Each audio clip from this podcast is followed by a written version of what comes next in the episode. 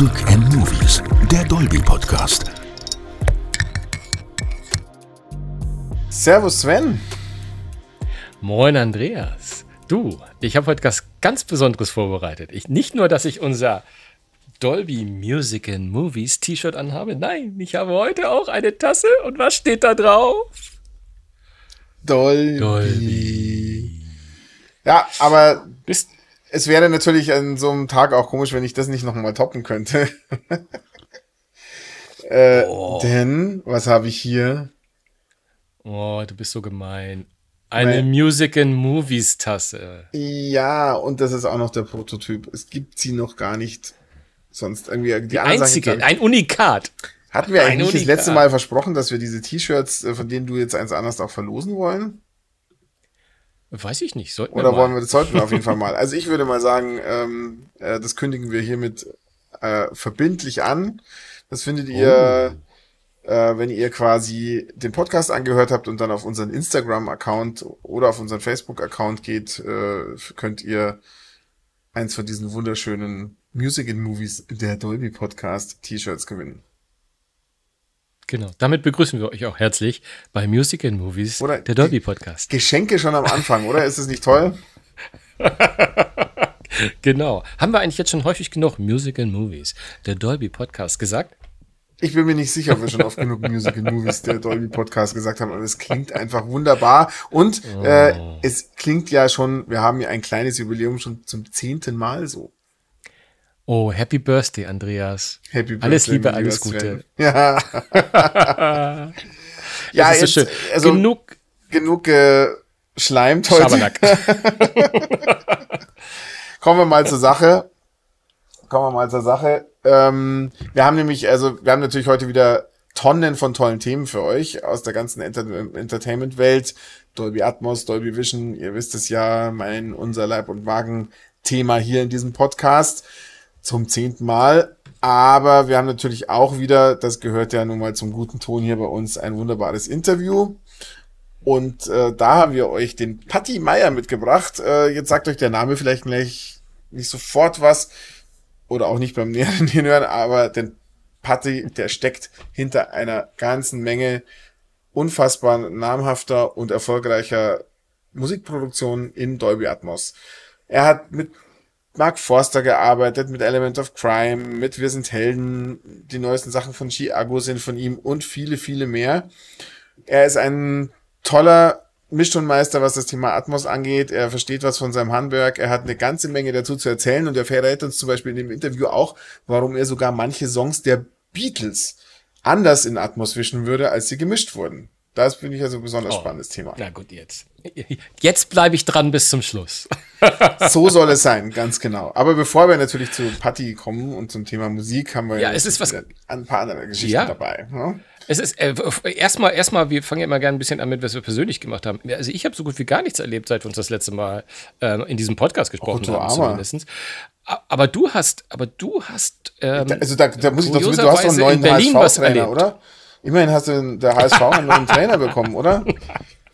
Oh ja, ich wusste ja nicht, ja, ich wusste nicht, dass das auch Thema in diesem Podcast sein kann. Hin und wieder. Also du, es ging darum, was du erlebt hast in der letzten Woche. Das, äh, vor allem, was war das Einschneidendste in meinem Leben? Und ja, was soll ich sagen? Der, das einschneidendste Erlebnis in meinem Leben heißt Steffen Baumgart. Gut. Und mein Thema Tuchel ist ja eins für sich. Das wollen wir hier allerdings jetzt nicht ausbreiten. Ähm, Das stimmt, das stimmt. Aber das, wo ich geradezu einleiten wollte, ist, ähm, kurioserweise wohne ich in Berlin. Du warst in Berlin. Wir haben uns wieder mal nicht gesehen, wo du in Berlin warst. Ja. Aber du hast was in Berlin, zumindest mehr als mein Steffen Ga- Baumgart erlebt. Du warst ein bisschen, hast ein bisschen Berlinale Luft geschnimmert, ne? Absolut, äh, so war's und ähm, es war wunderbar. Wir haben ein paar Workshops gemacht und zwar es gibt das Förderprogramm der Berlinale, das heißt Berlina, Berlinale, Berlinale Talents. Alles auf Englisch dort, deswegen komme ich schon mit den Sprachen etwas durcheinander. Und dort werden jedes Jahr zur Berlinale hunderte von Talenten im wahrsten Sinne des Wortes eingeladen. Das sind als Filmemacher, Produzenten, Sounddesigner, Komponisten, Leute aus aller Welt, die schon aktiv sind in ihrem äh, Beruf sozusagen oder in ihrer Berufung Und davon wurden eine ganze Menge ausgewählt, eben insbesondere Sounddesigner, Produzenten, Komponisten, die diese Musikworkshops, Soundworkshops mit uns machen durften.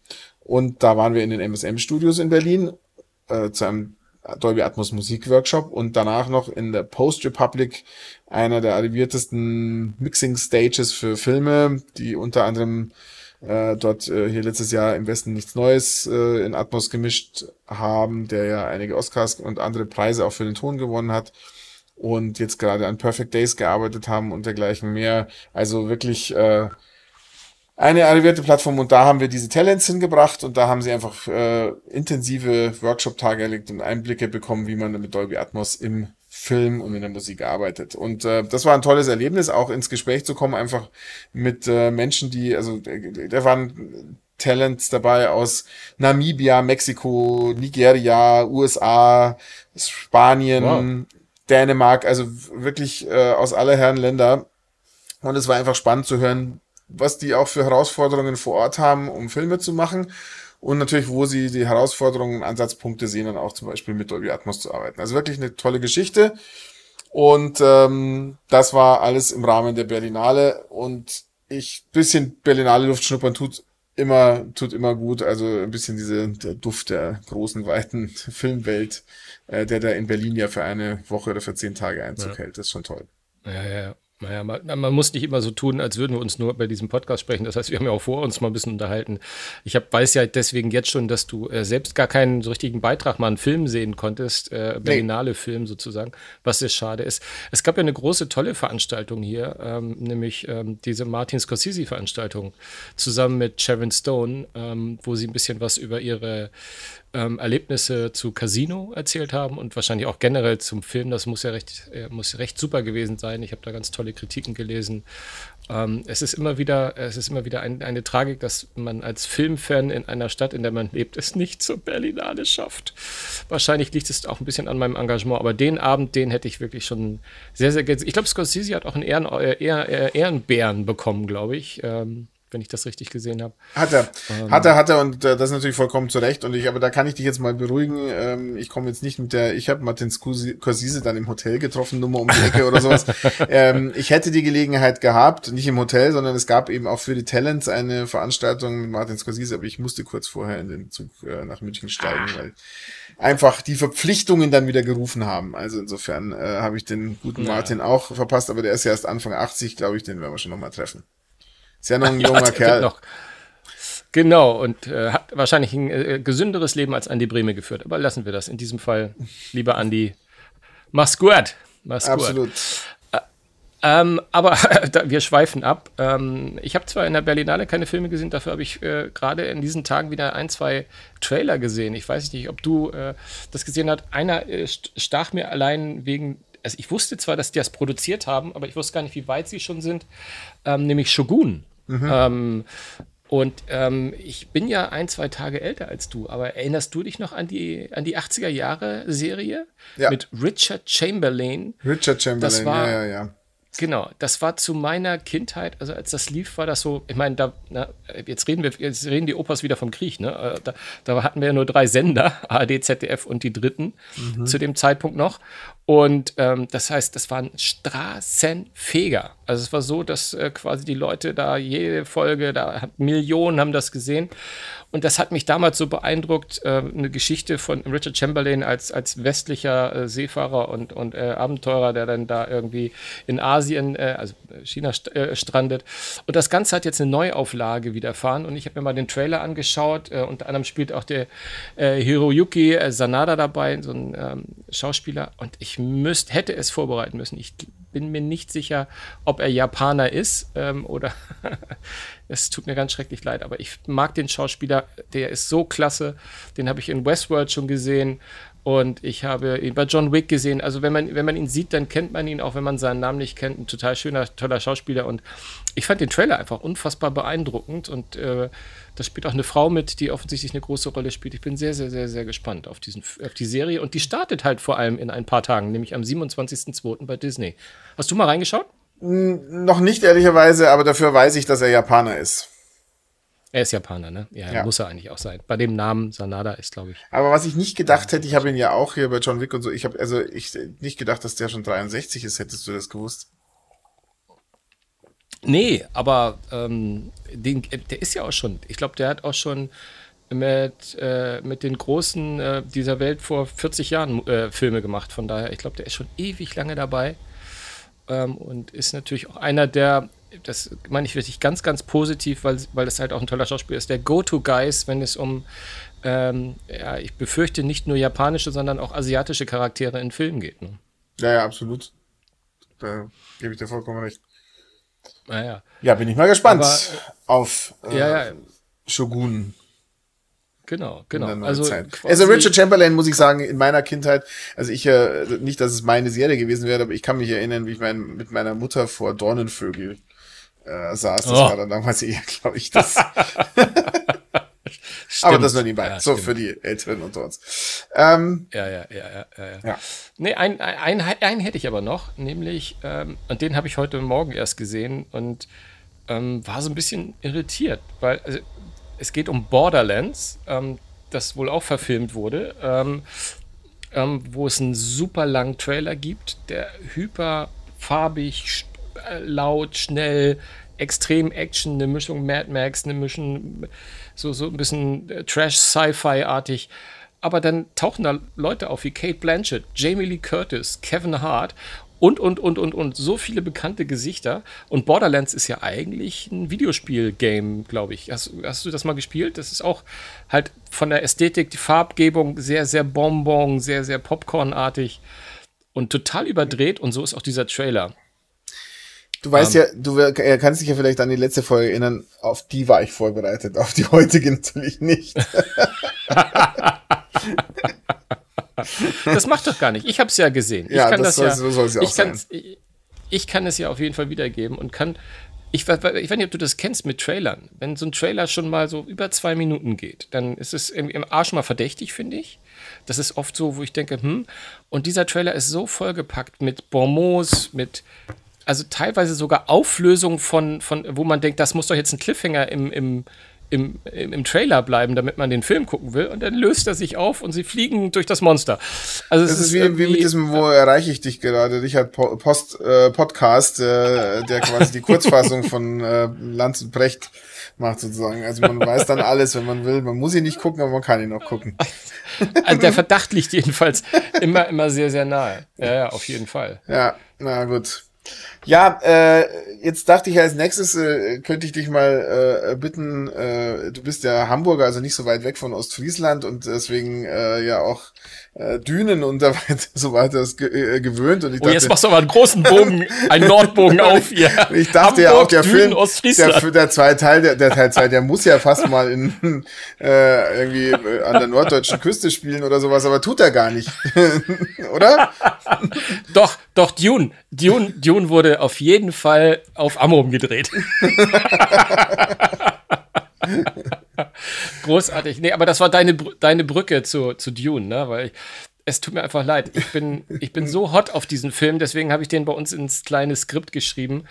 Ähm, und der, der ist halt, äh, geht gleich über in, in, in unsere Kinotipps, weil der läuft jetzt in dieser Woche, ähm, äh, jedenfalls wenn wir rauskommen, in dieser Woche quasi morgen im Heute, Sinne von heute, unserem- heute, also wenn wir, wenn ihr uns heute, Heute? an unserem ersten Podcast-Tag hört, die ersten Previews sind heute Abend ab halb acht. Ja, die also, Previews. äh, Also die insofern, Sneaks. Ja, ja, ja, genau, ja, ja, genau. ja. So gesehen, hast du recht, hast du recht. Und, Genau, Ja, ähm, genau. Aber bitte, also äh, erzähl noch mal, äh, warum sich's lohnt, äh, sich. Äh, Nein.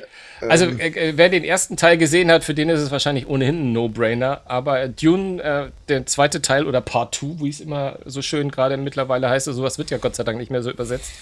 Ähm, aber Dennis Villeneuve, Denise Villeneuve, äh, ich bin nicht, oder Villeneuve, bin nicht ganz so sicher, wie er, sich, auf jeden Fall.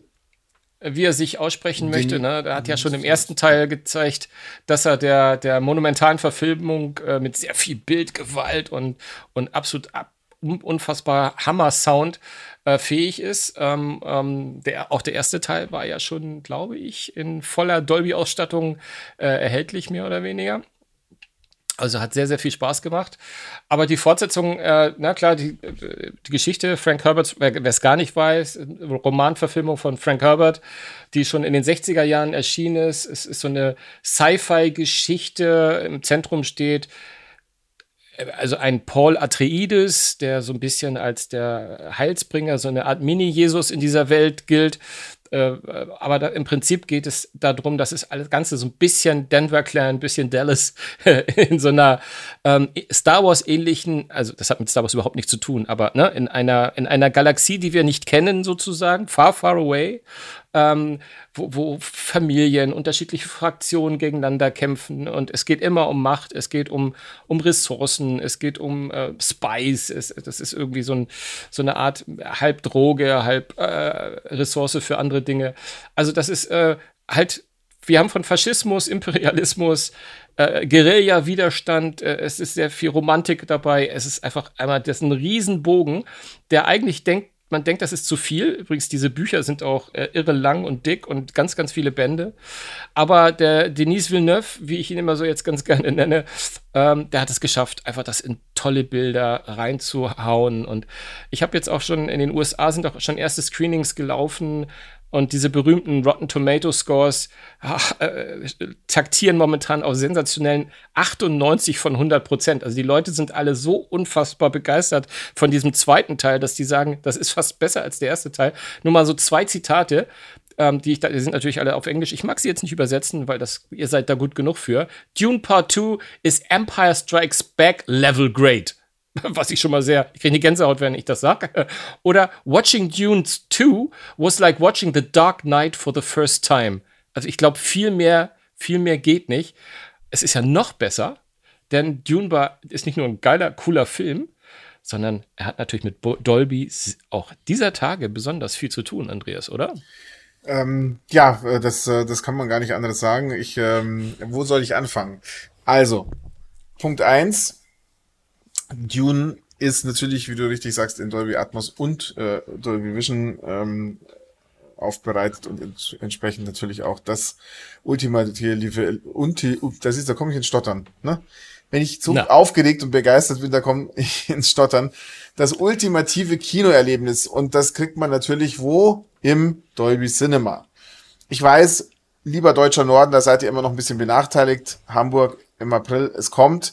Ähm, aber wir haben ja in München im Traumpalast Esslingen in der Nähe von Stuttgart und in Österreich ja, dann auch nochmal vier tolle Dolby Cinemas. Und äh, wenn ihr irgendwie die Gelegenheit habt, in ein Dolby Cinema zu gehen, um Dune zu sehen, ich kann es euch nur wärmstens empfehlen. Ähm, denn äh, diese diese Detailfreudigkeit, diese ähm, Präzision, also man, man kann im Prinzip jedes Sandkorn in der Wüste äh, genau erkennen mit Dolby Vision und auch so realistisch und da, dazu der Sound und der Soundtrack, ähm, das ist einfach ein irres, äh, wird einfach ein irres Kinoerlebnis, so viel kann ich euch schon versprechen. Und äh, deshalb haben zum Beispiel die lieben Kollegen vom Traumpalast Esslingen, also da in Stuttgart, auch sich überlegt, ein tolles Zusatzevent zu schaffen. Also wenn ihr am 3. März dorthin fahrt, dann könnt ihr nämlich am Abend eine tolle Sondervorstellung geben. Da gibt's den Film Dune zu sehen und es kommt der zweifache Oscar-Preisträger Gerd Nefzer. Der hat nämlich für Blade Runner 2049 und für den ersten Dune den Oscar für die besten visuellen Effekte gewonnen. Und äh, der wow, kommt geil. in den Traumpalast ins Dolby Cinema nach Esslingen. Und er hat eben auch die besten, äh, die wahrscheinlich besten, auf jeden Fall die visuellen Effekte für Dune 2 wieder gemacht. Also kann über diese Filmproduktion dort eine ganze Menge erzählen. Also ganz tolle Geschichte. Und ähm, aber natürlich auch lohnt sich in jedem Dolby Cinema, sei es jetzt in Wien, in Linz, in äh, Salzburg, in München oder eben in Esslingen. Also geht ins Dolby Cinema und schaut euch Dune dort an. Viele Kinos bieten ja übrigens, und das finde ich ja ganz faszinierend, auch ein Double Feature an, der beiden Dunes. Und jetzt sprechen wir einmal von Natürlich. 155 Minuten des ersten Films und 166 Minuten des zweiten Films. Ähm, wir rechnen uns jetzt mal aus, dass das äh, zusammen irgendwie sechs Stunden, knapp fast sechs Stunden äh, volle Ladung Kino sind. Also wer sich das antut, äh, schreibt uns gerne. Unsere Kontaktdaten sind in den Shownotes und erzählt uns mal, wie das war, wenn ihr, wenn ihr genug Sitzfleisch hattet und äh, wie viel Popcorn und Nachos und ähm, Softdrinks ihr da vertilgt habt, um die zwei Filme durchzustehen. Inhaltlich lohnt sich's auf alle Fälle. Also ganz, ganz großes Kino. Dune 2 ab nächsten, ab dem 28. wie gesagt in den Previews, 29. ist der offizielle Start und dann ab die Post, ich glaube die nächsten Wochen werden die Kinos ohnehin randvoll sein. Ja, es wird, glaube ich, auch, äh, es wird auch ein besonderer, ganz besonderer Spot von Dolby zu sehen sein während der während der Vorstellung. Der, Absolut. Man, der, klingt, der klingt auch so spannend, dass ich mir ein Dolby äh, Cinema mal suchen werde die Tage und äh, mag, äh, ich schaue mir das mal an. Das muss man ja. Ich meine, äh, nicht zuletzt heißt ja die neue Kampagne äh, auch in Deutschland am besten in Dolby. Dolby. Ganz genau. Äh, das ist vielleicht noch ein wichtiger Punkt. in der Tat, ihr werdet, wenn ihr mal auch danach googelt oder schaut mal auf unseren Instagram-Kanal ähm, oder auf unseren Facebook-Kanal, ihr werdet auf jeden Fall Dune im Zusammenhang mit unserer Kampagne begegnen und da gibt's auch tolle Preise zu gewinnen, also haltet danach einfach äh, Ausschau. Ganz großartige Preise gibt's da so sogar, sogar zu gewinnen. Also ähm, ich würde mal wirklich danach schauen. Love More in Dolby heißt die Kampagne im amerikanischen Original, bei uns heißt sie am besten in Dolby. Und ähm, da geht's, da äh, kriegt ihr noch viele Hintergrundinterviews, Interview mit dem ähm, Regisseur, Einblicke, Trailer zum Film, also alles, was zur Vorfreude auf den Film oder auch zur Nachbereitung des Films super geeignet ist, würde ich mal sagen. Ja, wunderbar. Haken hinter. Ähm, bei dem nächsten Thema bin ich ein bisschen hellhörig geworden, als du mir davon erzählt hast, äh, weil du sagst so irgendwie auch in der Nachbereitung des Films, weil wir bereiten jetzt mal einen Film nach, den es schon sehr, sehr, sehr, sehr, sehr lange gibt eigentlich. Ähm, nämlich, ich spreche von Pitch Black und was du mir dazu erzählt hast, äh, was da jetzt gerade für eine geile Edition rausgekommen ist für, für Home Cinema-Freunde, äh, ich, war, ich war schwer beeindruckt. Ja, absolut. Also äh, Pitch Black ist ja ein Sci-Fi, Horror-Actioner, ähm, ein wirklicher Klassiker für Fans dieses Genres mit dem guten Vin Diesel, den man jetzt ja nur noch von ähm, I'm Groot. Äh, I'm Groot. Von Teil 1 bis 26 von Fast and the Furious kennt. Aber ähm, da äh, ist er ist er zugange und es gibt einen Director's Cut von Pitch Black und dieser ist nochmal richtig gut geil angefasst worden. Und dazu gibt es in Deutschland nur ein Studio, das das in dieser Ausführung macht, oder ein Studio, sage ich, ein, ein Label, das ist Turbine Medien. Die muss man dafür mal loben, wenn ihr mal auf deren Webseite geht. Ist, die haben so viele in den letzten Jahren wunderbare Editionen rausgebracht, Blu-ray oder auch Ultra HD Blu-ray von Filmklassikern. Also da ist Twister und also ich kann, kann die gar nicht alle aufzählen. Schaut, schaut einfach mal selber, wenn ihr davon noch nicht gehört habt. Turbine Medien ähm, ist das Label und die kümmern sich um solche Klassikerfilme wie kein anderes. Die äh, versuchen also nochmal die UHD-Version aufzubereiten. Sie komplettieren, wenn nicht vorhanden, die Synchronisation. So haben sie es jetzt auch bei, ähm, bei Pitch Black gemacht. Und sie geben dem Film einen Dolby Atmos Tonspur in Englisch und Deutsch, die es so weltweit nicht gibt. Das heißt, das ist wirklich weltexklusiv nur bei uns. Und deswegen haben wir gedacht, muss ich hier auch mal wieder für so eine Disc-Werbung machen. Wir sprechen oft viel darüber, was es gibt auf den Streaming-Diensten. Aber hier für alle, die einen Blu-ray-Player oder einen Ultra HD Blu-ray-Player gerade zu Hause haben, Pitch Black Director's Cut, drei Disc Special Edition. Ähm, also da ist auch alles drum und dran, was man sich nur so vorstellen kann. Äh, ich kann das Schwärmen quasi äh, schwer aufhören, weil da sind, da ist eine Bonus-Disc mit total viel Hintergrundinformationen. Da ist äh, ein riesen Universal Archiv mit Regie-Informationen, Storyboards, also alles, was man, ne, wir, wir kennen das ja noch aus DVD-Zeiten, diese tollen Sammler-Editionen und das gibt's ja heute immer seltener, deswegen, also für Filmfans eigentlich ein absolutes Muss, diese Pitch Black-Editionen. Ähm, ich kann nur sagen, holt sie euch, die Auflagen sind meistens relativ limitiert, deswegen äh, schlagt da schnell zu, schaut auf Turbine Medien, da könnt ihr sie meines Wissens auch gleich direkt kaufen, wenn ihr wenn ihr da Lust drauf habt. Also große Empfehlung, Pitch Black Director's Cut von Turbine Medien. Ja, was ich vor allem und das noch äh, zum Abschluss dazu einfach faszinierend finde, ist die Tatsache, dass es äh, äh aus Deutschland für den deutschen Markt gemacht ist, der, den es weder in UK noch in den USA so gibt, weil ich weiß nicht, äh, wer, wer wie ich früher Filme auf DVD und dann Blu-ray gesammelt hat.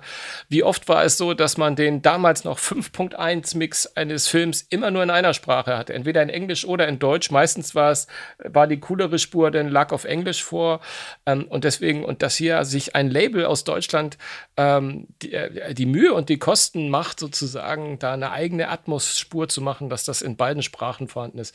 Das finde ich äh, finde ich geil. Und man möchte uns noch dazu sagen, wir wurden da nicht für gekauft. Du hast die Blu-ray, glaube ich. Also wir, wir kriegen da kein Geld für. Das war jetzt einfach. Nee, nur, ich habe die auch ähm, noch gar nicht. Ich habe die selbst noch nicht in der Hand, aber ich weiß, ich weiß, weil ich viele von denen in der Hand hatte, dass sie eine, wenn sie sowas anfassen, ja. äh, absolut beste Qualität abliefern. Und ähm, also ich habe äh, cool. witzigerweise einen der Gründe, also die, Turbine gibt's jetzt auch schon seit 20 Jahren. Ähm, die haben wirklich in der Hochzeit der DVD äh, quasi angefangen mit ihrer Arbeit.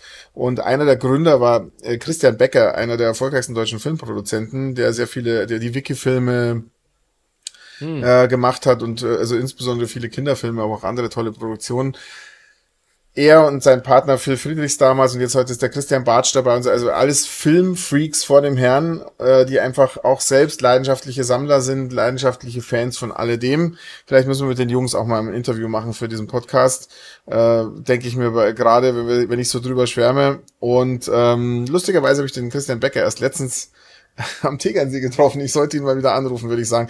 Also insofern, ähm, genau. Am Tegernsee, warst erst bei Uli Hoeneß zum Tee und dann beim nee, Spazieren gehen das, hast du den Bäcker getroffen. Das nicht, aber du wirst lachen, er hat mich an meinem Hund Ihr erkannt. Münchner. Ja, genau.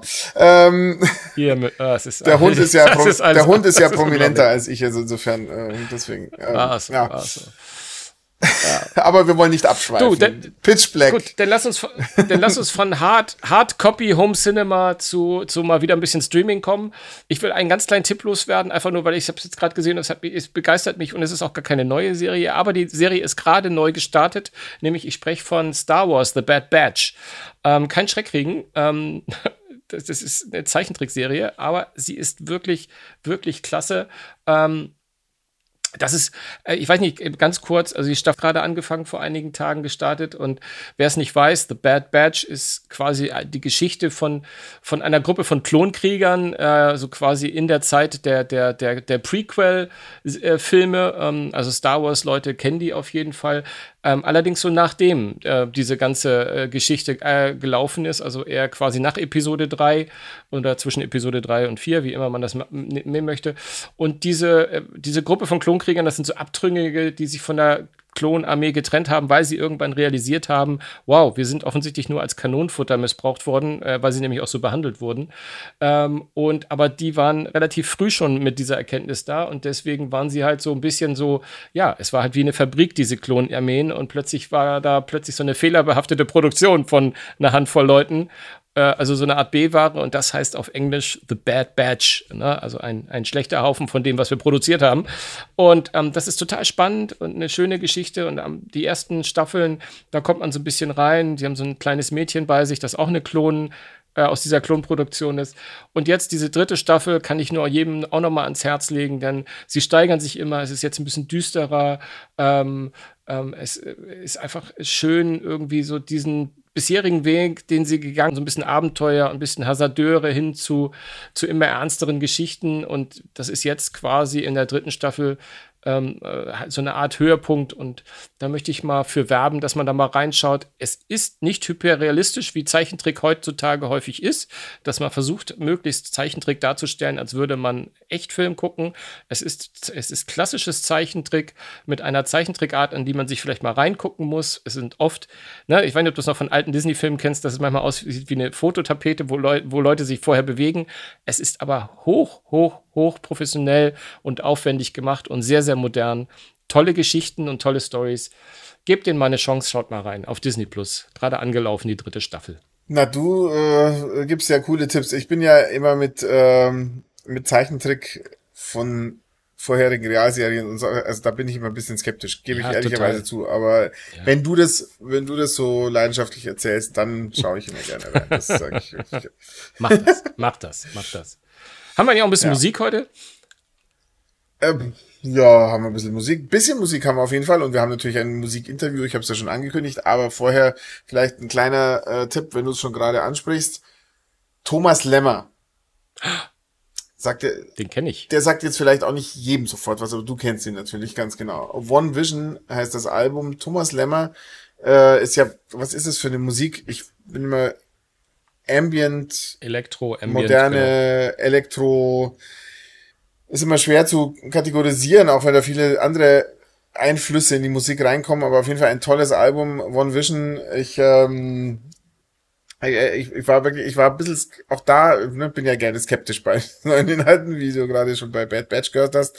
Ich äh, war skeptisch, ich habe reingehört, ich war echt überzeugt und ich war, deswegen auch überzeugt, weil es nicht nur eine sehr abwechslungsreicher Sound ist und abwechslungsreiche Musik, sondern weil sie halt von Eric Horstmann gemischt ist, einem der Top-Leute, wenn es um Dolby Atmos Mischung in Deutschland geht, aus Berlin. Der macht ja auch Rodriguez Jr. und Robin Schulz und Glasperlenspiel und viele andere.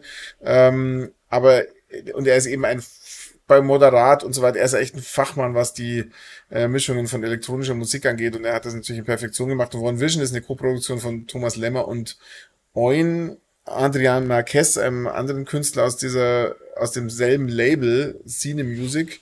Und ähm, die haben ein Jahr lang zusammengearbeitet, um dieses Album zusammenzustellen. Und ich kann nur sagen, in Dolby Atmos, also wenn ihr Apple Music, Amazon Music, Tidal auf euren Phones oder auf anderen Plattformen habt, hört da unbedingt rein. Ihr werdet verzaubert sein, wie euch da auch wieder diese Musik in, umhüllt und in, in diese Atmoswelt einlädt. Also ganz äh, heißer Tipp von mir ab. Äh, seit letzter Woche quasi äh, in den Streaming-Services erhältlich. Ja. Hast du auch noch einen Musiktipp? Absolut. Und ich würde auch sagen, äh, mein Musiktipp bleiben wir auch so ein bisschen der, der elektronischen Musik behaftet. Allerdings diesmal deutlich, deutlich, also wirklich deutlich kommerzieller. Denn ähm, der wirklich äh, Star Produzent Trevor Horn. Ähm, äh, Gerade Kinder der 80er kennen den relativ gut.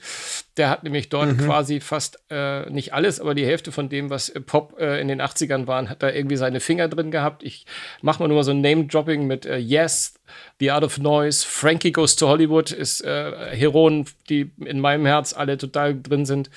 Ähm, und der, äh, der junge Mann, nämlich 74 Jahre alt, ähm, macht auch immer noch Selbstmusik ähm, und holt sich dann immer Künstler ein bisschen mit rein, mit denen er da zusammen seine Projekte macht. Und er hat jetzt ein neues Album, das nennt sich Echoes. Ähm, und da hat er ähm, sich, ähm, ja, wie es so schön passt, Songs von früher, also vornehmlich auch aus den 80ern genommen und sie, sie gecovert mit in, in, und sie in ein ganz neues Gewand gesteckt und hat da quasi immer eine Co-Produktion mit einem anderen Künstler gemacht. Also um nur mal ganz kurz mal, mal ein paar Name-Droppings. Also mit dabei sind, äh, sind äh, die Sängerin Toya, die, die kennt man, aber auch äh, vor allem ihren Ehemann und den Gitarristen, nämlich Robert Fripp, ähm, der seinerzeit ähm, sehr, sehr bekannt war. Ähm, jetzt bin ich jetzt gerade äh, jetzt, äh, Robert Fripp, muss man kennen. Schlagt es einfach nach. Ich weiß es jetzt gerade nicht. ich komme, ich, komm, ich, ich, ich, ich, ich, ich reich das noch nach. Ich komme noch nach. Auf jeden Fall machen die nämlich gerade den Frankie Goes to Hollywood Klassiker Relaxed ähm, ähm, was natürlich äh, mit Holly Johnson irgendwie eigentlich äh, Nonplusultra war. Und hier geht es mehr auf so eine tiefe Ernstigkeit und der Song ist ein bisschen dekonstruiert worden. Also das ist überhaupt dieses ganze Konzept von ihm, was er da hat. Ähm, dass, dass er da sehr äh, versucht, den Songs ein neues Gewand zu geben. Pat Bennetters Love in the Battlefield, Love is a Battlefield hat zum Beispiel der gute alte Mark Almond, ebenfalls äh, seines Zeichens aus den 80ern äh, die größte Zeit gehabt. Ähm, das ist mehr so eine dunkle Clubballade geworden und, und, und, und. Also sind ganz, ganz viele, ganz, ganz viele Geschichten. Rick Astley ist auch dabei und hat den alten Klassiker Owner of a Lonely Heart. Ähm, oder es aber auch einige Sachen, die nicht so schön sind. Ich, ich, äh, ich habe da so eine von Billy Idol, das White Wedding. Ähm, ich kannte die Interpreten nicht, ähm, aber die die Version, finde ich, die kann man ka kaum covern, weil besser als Billy Idol kriegt man das, glaube ich, nicht hin.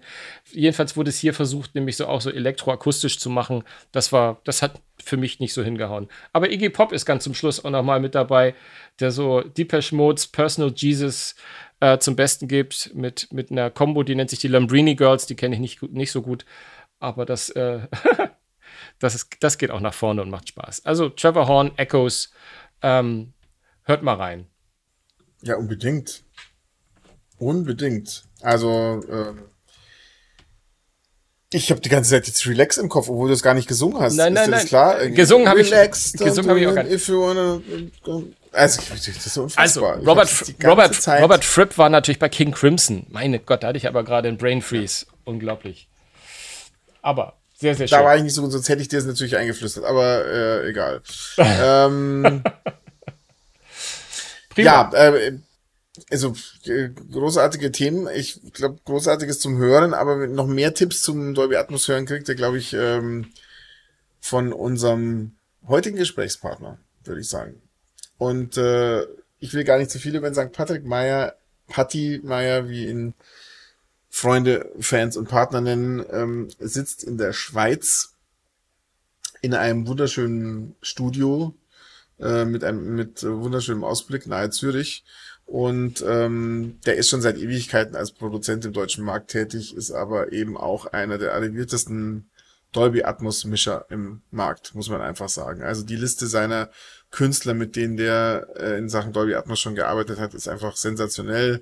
Gerade für viele in den Charts, Two Colors, die tolle, tolle äh, Coverversionen äh, gemacht haben, in die Charts gebracht haben. Mark Forster, äh, einer der namhaften, er hat äh, Sing My Song 2023 gemacht, Element of Crime, Wir sind Helden, also ganz äh, toll kann ich nur sagen, zwei Alben, die zwei großen Alben von Wir sind Helden, äh, die Reklamationen von hier an blind, mit den ganzen großen äh, Hits von damals, also ich nur ein Wort und ähm, was, ich, ich fallen die ganzen Songs schon nicht mehr ein. Guten Tag, Denkmal, ne? also äh, tolle Mischung in den Atmos jetzt äh, erstmal verfügbar. Er hat aber auch sich getraut, dann mal, er kam sehr stark aus der Indie-Ecke, sehr stark auch dann mit Andreas Gabalier, Michael Holm, also er hat, ne, also auch in die Schlagerecke, war mit Mark Forster, mit Orchester in London, äh, oder ist es, glaube ich, demnächst. Ach, hört einfach selber rein und ihr werdet wissen, wovon ich spreche. Ein ganz toller Gesprächspartner, einer, der das Thema Dolby Atmos Mischung auch extrem ernst nimmt und weiß, was er da rausholen kann und ähm, deswegen durchaus auch nicht nur schwärmt, sondern auch zum Teil kritische Worte findet. Also ich bin total gespannt drauf, was ihr sagt, was ihr davon haltet. Ich wünsche euch jedenfalls jetzt viel Spaß im Interview mit Patti Meier und ähm, ja, dir wünsche ich auch viel Spaß, denn du, so wie du guckst hier auf meinem Screen, hast du es noch nicht gehört, das Interview. Doch. viel Spaß, viel Spaß. Das Music and Movies Interview. Ja, herzlich willkommen, lieber Patrick Meyer in unserem Dolby Podcast. Ja, vielen Dank, dass ich da sein darf. Danke, danke. Wir sitzen uns äh, leider nicht direkt gegenüber, denn äh, so ein bisschen lieber wäre ich, glaube ich, gerade dort, wo du bist. Du hast ja, wenn, zumindest wenn ich das auf deiner Homepage richtig sehe, einen tollen Ausblick aus deinem Studio. Ja, genau. Also ich bin ja vor drei Jahren circa, oder eigentlich ziemlich exakt sogar, äh, nach Zürich gezogen oder in die Nähe von Zürich. Äh, ich war ja 20 Jahre lang hatte ich ja mein Studio in Berlin-Kreuzberg und jetzt auch familiär äh, äh, hatten wir dann entschieden, äh, in die Schweiz zu ziehen. Also meine Frau ist Schweizerin und unser Kind ist auch hier geboren. Und ich hatte halt äh, das großzügige Angebot, halt hier einen Raum zu bekommen im Powerplay-Studio, halt in, ähm, in Mur bei Zürich. Also mit dem Blick auf den Greifensee, das ist irgendwie so der kleine Schwesternsee vom Zürichsee. Und äh, ja, habe da so eine Etage bekommen mit einem traumhaften Ausblick auf den See, äh, was man jetzt irgendwie auch nicht alle Tage hat. Also letztendlich war das eine 180-Grad-Wendung vom Kreuzberger Hinterhof. Äh, dann halt jetzt mit hört dem Blick, so an. ja, jetzt mit dem Blick auf den See ist natürlich traumhaft. Und der Raum äh, äh, ist äh, phänomenal. Also ich musste hier auch gar nicht akustikmäßig so viel machen, äh, anders als damals halt in meinem alten Studio. Und äh, ja, so kam das halt. Also hat sich das alles gefügt und das Powerplay hat ja auch eine ziemlich lange Historie. Es gibt es auch schon 40 Jahre, so ein bisschen vergleichbar wie mit dem Hansa in Berlin vielleicht.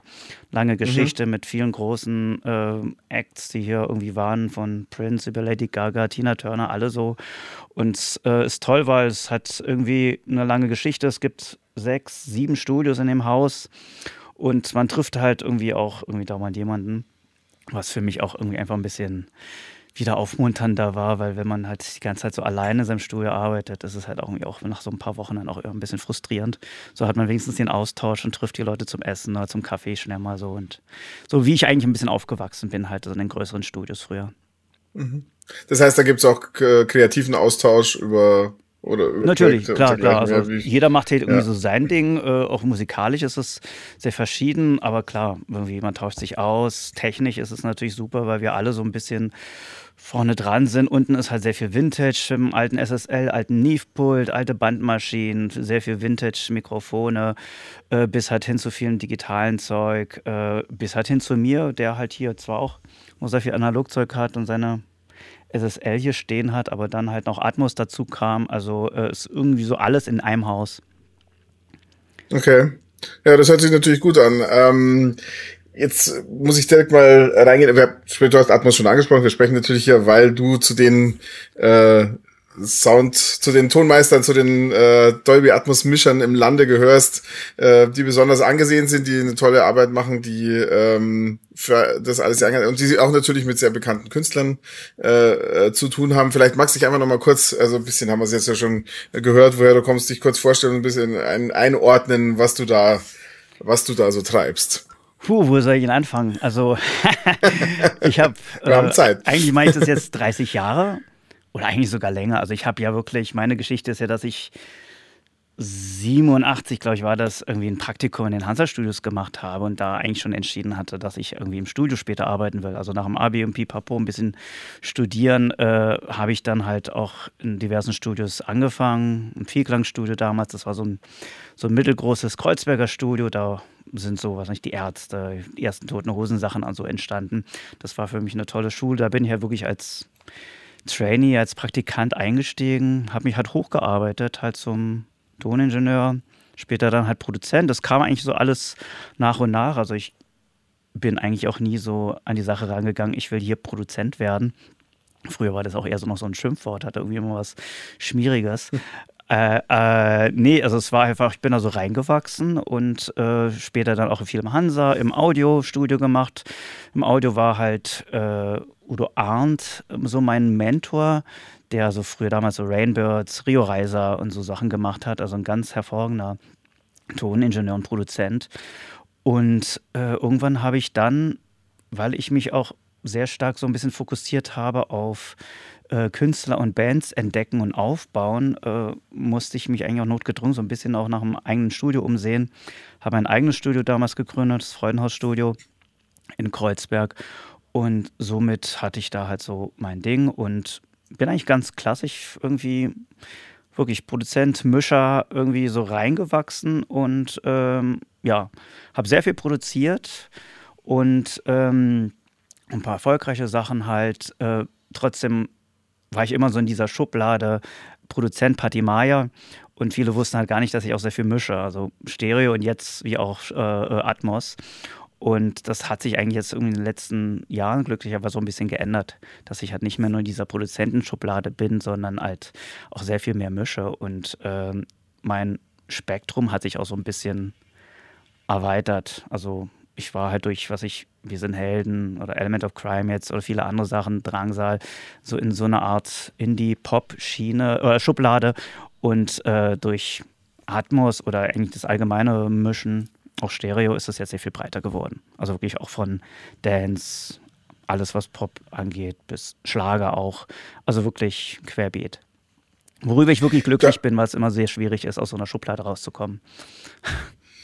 Das glaube ich, ja, über die Chance sprechen wir, glaube ich, auch noch ein bisschen. Ich, ich fand natürlich auch, also du hast mir äh, dankenswerterweise den Link zu deiner Apple Music Playlist äh, geschickt, in der ja. du ein bisschen Auszüge aus deinem Dolby Atmos Werk äh, zusammengefasst äh, hast. Den Link können wir natürlich hier auch in die Show Notes von unserem Podcast äh, stecken, damit da andere mal reinhören äh, können, damit sie auch wissen, wovon wir sprechen und nicht, weil man kann ja viel über Musik reden, am Ende muss man es dann doch hören, insbesondere wenn es um Atmos geht. Aber ja. wie ist denn dein Zugang zu Dolby Atmos gewesen? Wie kam, wie kam dieser Weg dorthin? Also wirklich und die Überzeugung dann letztendlich auch, damit viel zu machen. Ja, ja, klar. Das, äh, also ich muss schon sagen, ich bin ein ziemlicher Seiteneinsteiger. Also im Gegensatz zu vielen anderen, die jetzt schon ein paar Jahre dabei sind und auch sehr viel im Elektro- oder Klassikbereich halt gemacht haben. Und ich muss zugeben, für mich war das halt wirklich Apple Music.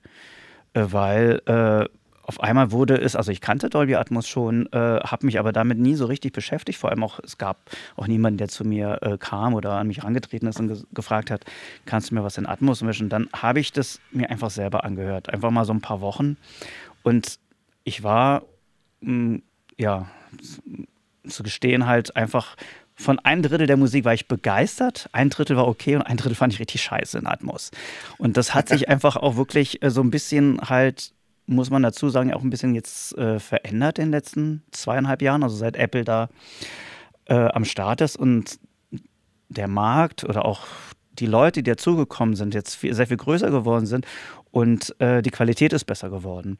Und äh, vielleicht auch, weil viele Leute so ein bisschen aus dem typischen Musikmixing halt auch reingerutscht sind. Am Anfang waren es ja noch sehr viele Post-Pro-Leute.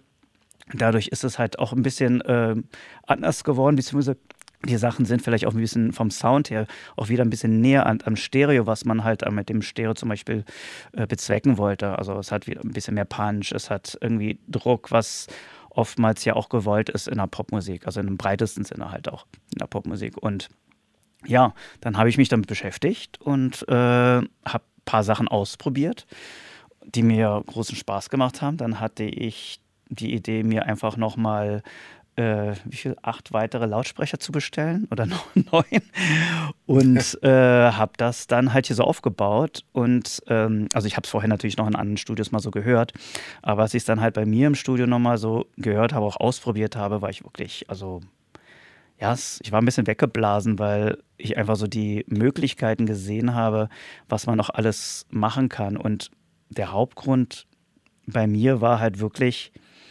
dass der emotionale Zugang zu der Musik, was ja für mich sowieso das A und O ist, wenn man Musik hört oder auch produziert, dass der einfach viel größer war. Also du bist halt wirklich in der Musik drin.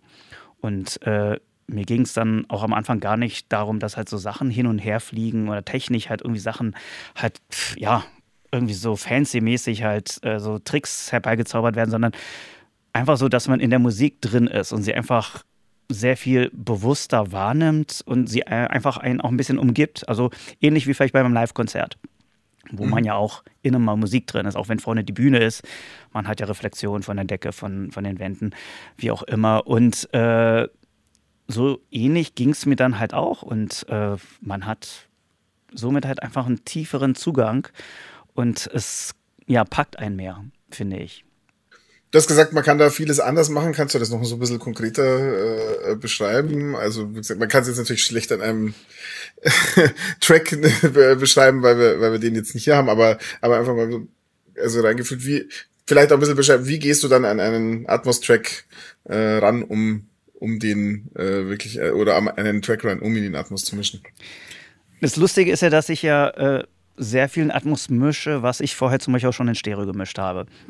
Also ich mache ja beides äh, weiterhin mhm. und bin auch froh, dass ich Stereo mische oder dass ich aus dem Stereo komme, weil ich dann halt auch so ein bisschen weiß, was äh, die Band, der Künstler, der Produzent und so halt wollen, dann auch für Atmos. Also ich kann das eigentlich ganz gut übertragen. Man muss ein bisschen mehr tricksen, weil es halt nicht so einfach ist, äh, oder was heißt einfach, man hat bei Stereo natürlich nur zwei Kanäle, zwei Lautsprecher und muss das halt da so, so reinpressen, sage ich, sag ich mal.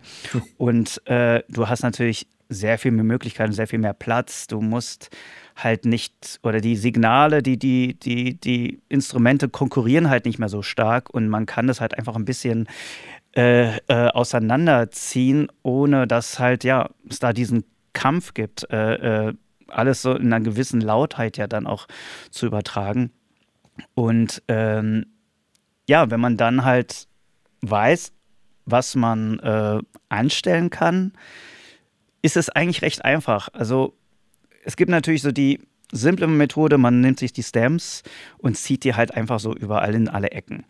Äh, das ist toll und schön und funktioniert dann halt auch in Atmos, äh, ist aber dann halt so, ja, finde ich ja so ein bisschen langweilig und äh, ich finde, mein Anspruch ist halt eigentlich immer, Atmos muss halt den Stereo-Mix toppen. Und äh, das ist dann meistens halt auch noch ein bisschen äh, schwieriger hinzubekommen, weil man einfach auch ein bisschen mehr technisch tricksen muss in seiner Session. Das ist einfach nicht mal so, du hast halt so einen Stereo-Limiter und äh, Kompression und machst da so ein paar Gruppen und dann äh, formst du das halt so als Paket zusammen, sondern äh, du musst halt, um halt so gewisse Dinge dann zu erreichen im Atmos, wie zum Beispiel Punch oder halt Sachen wie In the Face Geschichten oder so, so gerade genreabhängig natürlich. Beim Hip-Hop, beim Pop oder so ist das natürlich immens wichtig und da musst du halt ein bisschen mehr tricksen. Aber äh, es funktioniert, man muss sich da halt einfach ein bisschen mehr Mühe geben, glaube ich. Und äh, dann, äh, ja, zieht man das halt so ein bisschen auf. Also ist schwierig zu sagen, weil es halt auch ein bisschen so genreabhängig ist. Bei Elektro mache ich natürlich viel mehr, da bewegen sich die Dinge vielleicht auch ein bisschen mehr im Raum und im Kopf rum, äh, was halt einfach so auch ein bisschen passt halt zu der Musik. Wenn ich dann halt aber zum Beispiel eine Band habe, die halt so zusammen funktioniert, äh, oder sagen wir mal nur so zusammen funktioniert, dann tue ich den Teufel und ziehe diese Band auseinander dass sie dann halt auseinanderfällt, also dass der Mix oder so auseinanderfällt. Mhm. Äh, ähnlich ist es ja irgendwie, wenn man sich vielleicht auch mal so Beatles anhört. Es gibt so ein paar Songs äh, von den Beatles, die funktionieren atmosmäßig wunderbar und ein paar Songs, wo ich sage, hätte ich vielleicht in Atmos nicht so gemacht, weil ich glaube, George Martin oder die Band hat sich damals bewusst dafür entschieden, wieso das so ist, weil vielleicht die Sachen vielleicht nicht so gut gespielt waren und schon zieht man sie auseinander, zerfällt halt so ein bisschen das Fundament. Und mhm. deshalb muss man das einfach auch ein bisschen so von Fall zu Fall irgendwie sehen, was passt, was fasse ich nicht ganz so stark an und wo kann ich einfach mehr spielen. Ist äh, die Herausforderung sehr unterschiedlich, wenn es um äh, neue Musik äh, geht oder um Katalog, weil du hast jetzt gerade die Beatles äh, angesprochen. Das ist natürlich ein Weltkulturerbe der, äh, der Musik, wo man natürlich wirklich äh, sehr vorsichtig sein äh, äh, musste, wie man damit umgeht. Ähm, jetzt, du hast ja auch zum Beispiel, also wenn man an deutsche Musikgeschichte denkt, du hast mit Wir sind äh, das Wir sind Helden äh, Album äh, Reklamation gemischt und ich glaube, du bist auch am nächsten Genau, das zweite äh, kommt jetzt im, dran. im Januar, ja. Das heißt, das ist ja deutsche Musikgeschichte sozusagen. Also da äh, geht man da anders ran, weil man weiß, das haben die Leute einfach in Stereo über Jahrzehnte jetzt äh, auf eine gewisse Form im Ohr und ähm, ist, macht das was mit dir dann für den Atmos-Mix? Ähm, also erstmal war es für mich sehr äh, krass, Sachen halt nach 20 Jahren oder fast 20 Jahren wieder das erste Mal zu hören. Also ich bin auch nicht jemand, der sich so alte Sachen, die er mal gemacht hat, immer wieder anhört, sondern für mich sind die weggelegt und äh, vielleicht höre ich es dann mal vielleicht im Radio oder irgendwie so mal auf irgendeiner Party, so wenn es dann äh, zufälligerweise läuft. Aber ich höre mir halt die Sachen nicht bewusst an. Natürlich habe ich dann die Session aufgemacht. Zum Glück lief dann so zu 95 Prozent halt noch alles. Aber man muss halt äh, dazu sagen, ich musste das natürlich ein bisschen nachmischen, weil ich damals ein anderes Mischpult hatte, äh, andere Sachen, die äh, ich benutzt hatte als Outboard äh, und ja auch analog gemischt hatte und ähm, das heißt, ich musste es dann halt erstmal nachmischen, die Sounds so nachmischen und dann halt in Atmos irgendwie äh, rüber transportieren. Und ähm, ja, ähnlicher Fall. Ein paar Sachen, die, wo ich wirklich die Möglichkeiten hatte, äh, sehr stark oder sehr, sehr stark in die Breite zu gehen äh, äh, bei Atmos, äh, da habe ich es dann gemacht. Und ein paar Sachen, die wahrscheinlich ein bisschen kleiner und intimer waren, da war ich halt ein bisschen vorsichtiger, wo ich dann halt eher so dann in der Musik drin sitze und halt nicht Sachen von rechts, links geschossen kommen oder von hinten nach vorne oder so. Das äh, lasse ich dann halt lieber, weil ähm, ich traue mich schon bei Atmos mehr zu machen als bei Stereo, aber ich habe dann auch einen sehr, sehr großen Respekt vor Sachen, dass man die so waren, wie sie sind, oder sich auch zum Beispiel, wenn ich Atmos mache für andere Produzenten, für andere äh, äh, Mixer, wo halt ein Stereo-Mix schon vorhanden ist, ich habe da schon Respekt vor, weil die Leute haben sich ja dabei was gedacht, wie es sein soll. Und dann tue ich das Beste, dass es halt äh, definitiv nicht schlechter klingt, einfach noch es toppen kann und ähm, versucht dann mit ein paar Spielereien natürlich äh, was, ja, noch was rauszuholen. Aber soundlich vom, vom Klang, vom Sound, äh, ich glaube, das ist so das Entscheidende, dass du in der Musik drin bist. Und das ist für mich immer das A und O.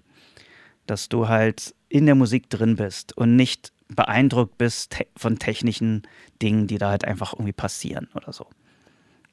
Jetzt finde ich immer ein bisschen spannend, wie ist denn dann äh, die Zusammenarbeit mit den Künstlern, wenn es dazu äh, kommt, wird wahrscheinlich auch unterschiedlich sein. Äh, ist da schon äh, bei denen, mit denen du arbeitest, ein Verständnis für Dolby Atmos da? Ähm, Gibt es gibt's einen oder anderen, der sich da besonders damit auseinandersetzt? Oder ja, also es wie, wird, ist da die Tendenz? Es wird besser. Also ich fand es vor zwei Jahren, zweieinhalb Jahren vielleicht noch sehr, sehr zurückhaltend. Mittlerweile äh, befassen sich die Künstler oder die Produzenten halt damit. Und äh, viele kommen auch her und hören sich es dann halt an. also ich muss zugeben, ich habe ziemlich oft freie Hand, wie ich das halt mache, weil sie einem da halt vertrauen, weil wenn ein Typ ist, der halt schon über ein paar hundert äh, Atmos-Mixe gemacht hat, dann äh, hofft man halt, er weiß, was er da halt anstellt. Äh, wenn dann so Sachen, wenn dann Stereo zum Beispiel schon im Vorfeld fertig war, dann haben die Leute ja auch immer noch die Referenz und können halt immer noch vergleichen. Äh, passiert äh, oft, leider nicht oft genug, muss ich sagen. Also gerade wenn Sachen so von den Plattenfirmen direkt kommen, dann merkt man halt schon, ähm, ja, da hat es vielleicht keiner so richtig gehört oder es gab kein Interesse, dann ist es halt wirklich halt irgendwie so eine äh, Marketing-Sache halt, die die Plattenfirma dann halt braucht, weil sie halt Atmos jetzt unbedingt braucht, aber ähm, ja, hört sich dann halt selten einer an. Also es gibt halt halt die, die Produktcheck äh, halt, ob halt alles in Ordnung ist, aber so künstlerisch äh, setzt sich da keiner auseinander. Deshalb bin ich froh bei jedem Künstler, der sich auch wirklich hinsetzt, sich das hat anhört, ob mit Kopfhörer oder in einem anderen Studio oder bei mir. Viele sind hier irgendwie schnell mal reingeflogen, äh, weil ich bin ja ziemlich nah am Flughafen und äh, haben dann halt einen Tag bei mir im Studio verbracht. Wir haben uns die Sachen angehört, ein paar Korrekturen gemacht und dann war das halt fertig und abends sind sie halt wieder zurückgeflogen. Also das ist eigentlich so das, das Optimum. Und mhm. ähm, ja, also ich bin dankbar über jeden Künstler, der sich da halt wirklich mit auseinandersetzt. Und man merkt, dass es wirklich äh, äh, besser wird. Vor allem die Skepsis ist einfach nicht mehr so da, wie es am Anfang da war. Weil ähm, ich erinnere mich halt, dass ja wirklich vor zwei Jahren viele gesagt haben, bleib mir weg mit Atmos.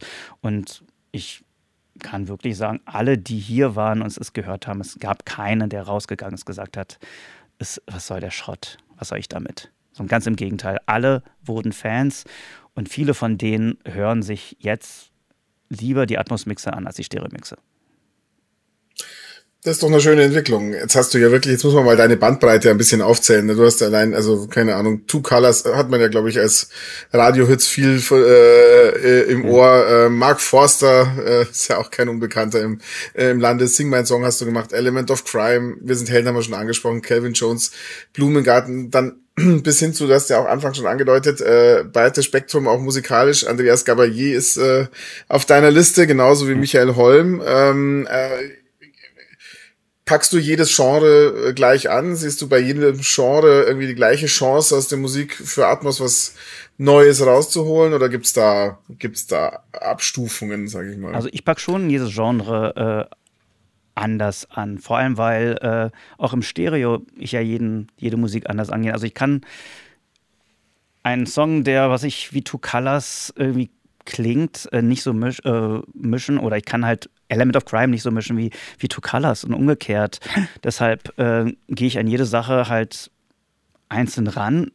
Ich versuche mich in diese Musik reinzudenken, beziehungsweise ich habe natürlich so ein bisschen auch die Erfahrung, so äh, wer was halt wünscht, wo was halt laut sein muss, wo es halt weniger wichtig ist, wo es halt irgendwie bei der Musik auf was für Komponenten halt ankommt. Und so mische ich es dann halt, äh, Stereo wie auch Atmos. Und äh, Element of Crime ist ein gutes Beispiel. Das ist halt eine Band, die live spielt. Wir haben, ich habe die ja auch glücklicherweise produziert letztes Jahr.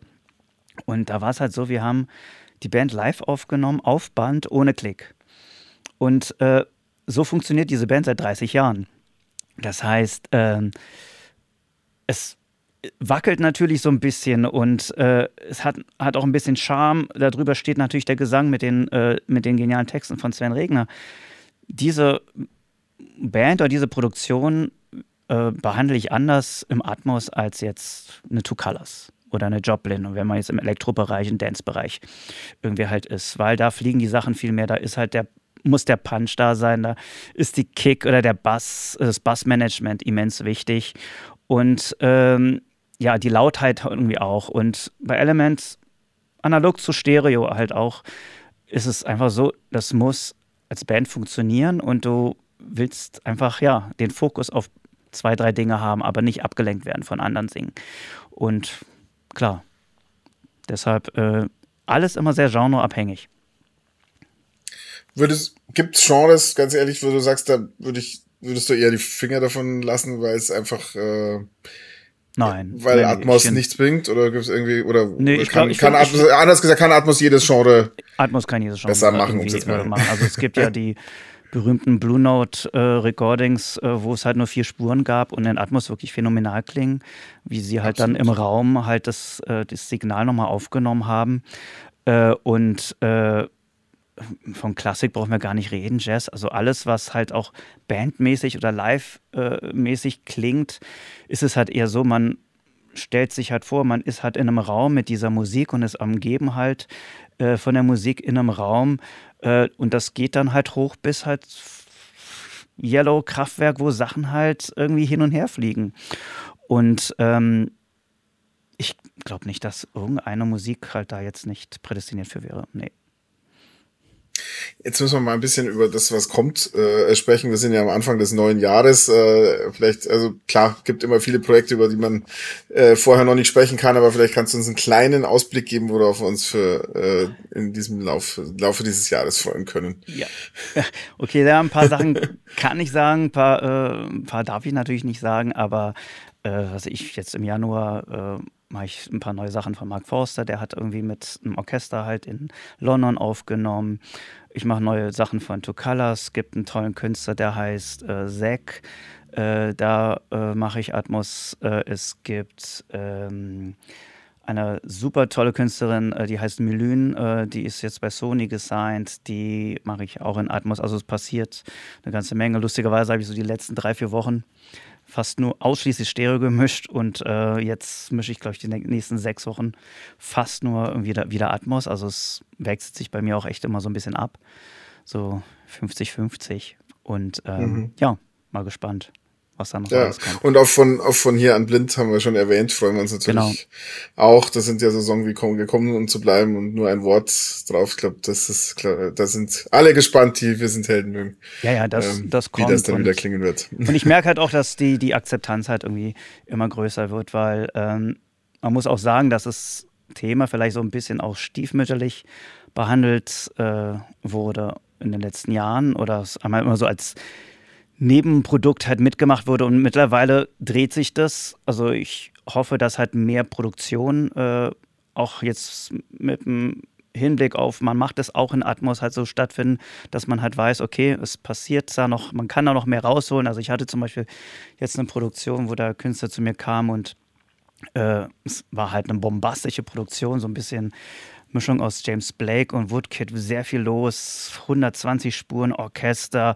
viele Trommeln und ich habe den Stereomix gemacht und meinte zu ihm, du, ähm, es ist zwar schön und gut, aber äh, wollen wir es nicht auch in Atmos mischen, weil äh, da haben wir einfach mehr Platz und die Musik wirkt einfach auch viel mehr. Und ähm, ja, ich habe ihn dann überzeugt, habe das halt gemacht. Und äh, so funktioniert die, so äh, die Musik dann auch viel besser. Das heißt, irgendwie, wenn das halt so ein bisschen aus dieser Nische vielleicht rauskommt, es ist es ja eigentlich nicht mehr Nische, aber vielleicht nicht mehr so stiefmütterlich behandelt wird und auch die Qualität äh, besser wird, dann äh, ja, bin ich happy. Weil man muss schon sagen, in Deutschland hängt es auch so qualitativ noch mal so ein bisschen hinterher. Also wenn man Sachen aus äh, England, Amerika hört, dann sind die Sachen halt auch besser gemacht und ähm, ja, in Deutschland. Aber woran liegt es? Ähm, soll ich es ehrlich sagen? es ist ein hausgemachtes Ja. Problem. Es ist ein hausgemachtes Okay. Problem. Äh, und zwar, weil es gibt eine, ein Fakt halt, diese stiefmütterliche Behandlung, dass man halt die Stems nimmt und dann einfach so schnell mal in die Ecken schiebt. Es ist so ein bisschen diese Fließbandarbeit, äh, die dann halt gemacht wird. Und im Speziellen ist es halt vielleicht leider auch ein Studio in Deutschland, was einen Rahmenvertrag hat mit einer großen Plattenfirma, äh, was erstmal okay ist, aber ja, nicht, nicht das beste Ergebnis bei mal rumkommt. Also ich habe viele Sachen jetzt gemischt oder nochmal gemischt, die zum Beispiel in diesem Studio stattgefunden haben.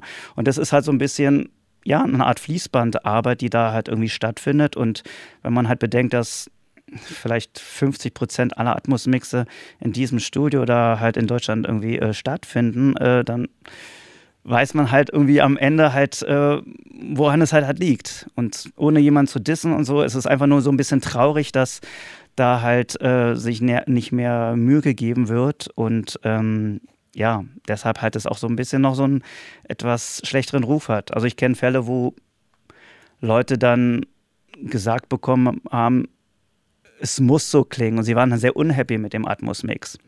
Aber es wurde ihnen gesagt, es klingt aber so. Und ich finde, das ist eine falsche Kommunikation oder auch eine falsche Art von Dienstleistung, weil der Künstler, äh, Produzent, die müssen halt happy sein.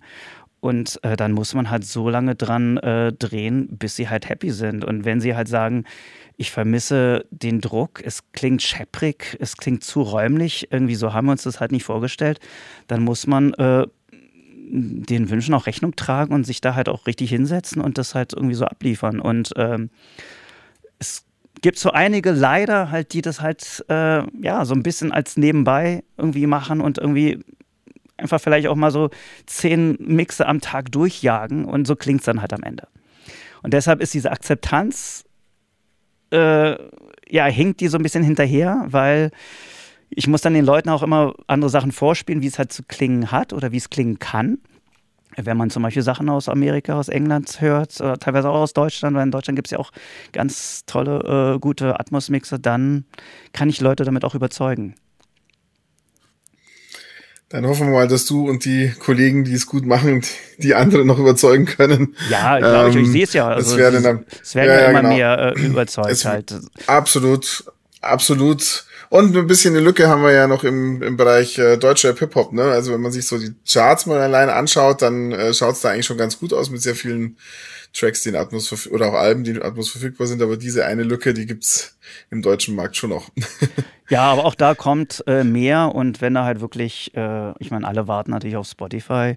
Äh, dass sie da vielleicht auch irgendwann halt mitziehen äh, äh, beim Thema Atmos, weil es sind ja natürlich sehr viele Acts, die ähm, ja sehr auf, auf Spotify fokussiert sind und sich dann halt um den Rest vielleicht gar nicht so kümmern. Also sagen wir so, ihnen vielleicht ein bisschen egal ist. Und äh, aber ich glaube, da wird jetzt auch in den nächsten Monaten sehr viel passieren, was man halt so ein bisschen halt am Grundrauschen mitbekommt. Und ähm, deshalb wird sich das halt auch, ja, erledigen und die Leute müssen es dann halt hören, dann sind sie happy.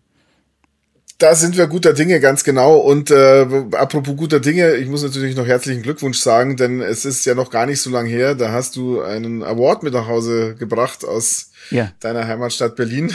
Da musste ich mal wieder kurz nach Berlin zurück. Äh, Obwohl ich nicht wusste, dass ich es bekomme. Also äh, ich bin natürlich ähm, hingeflogen und äh, war genau. dann bei der Veranstaltung, ja.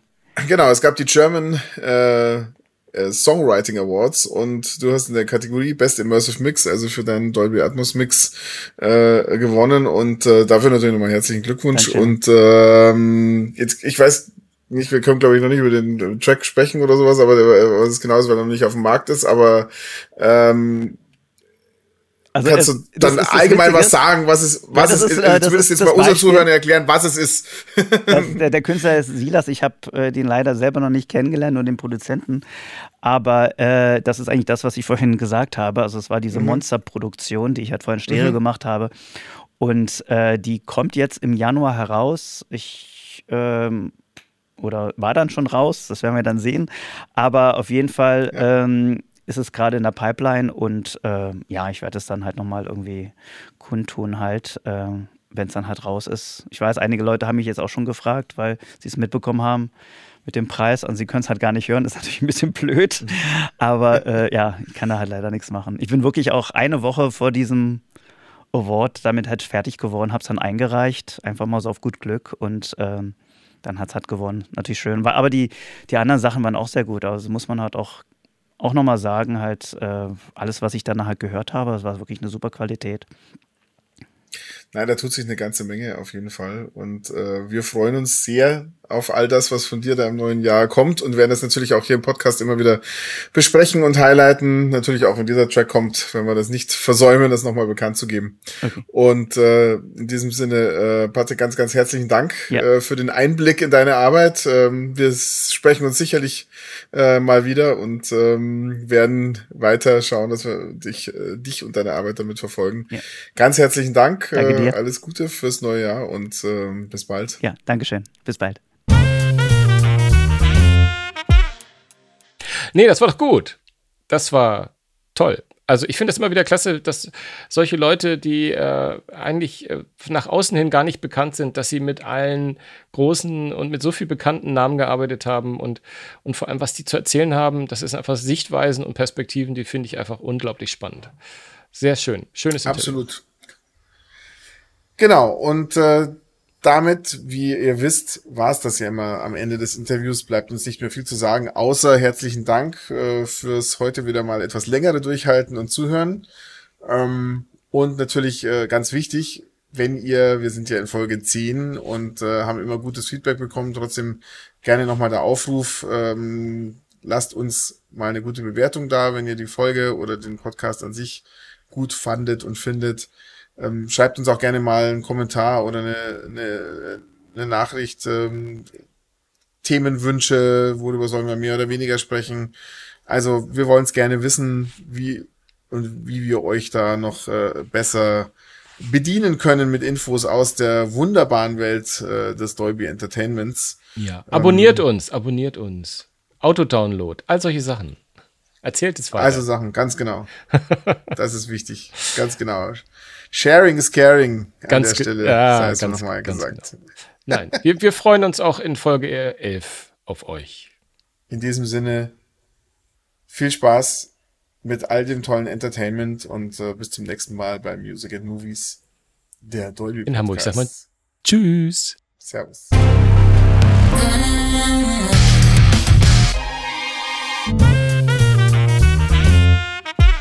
Music and Movies, der Dolby Podcast.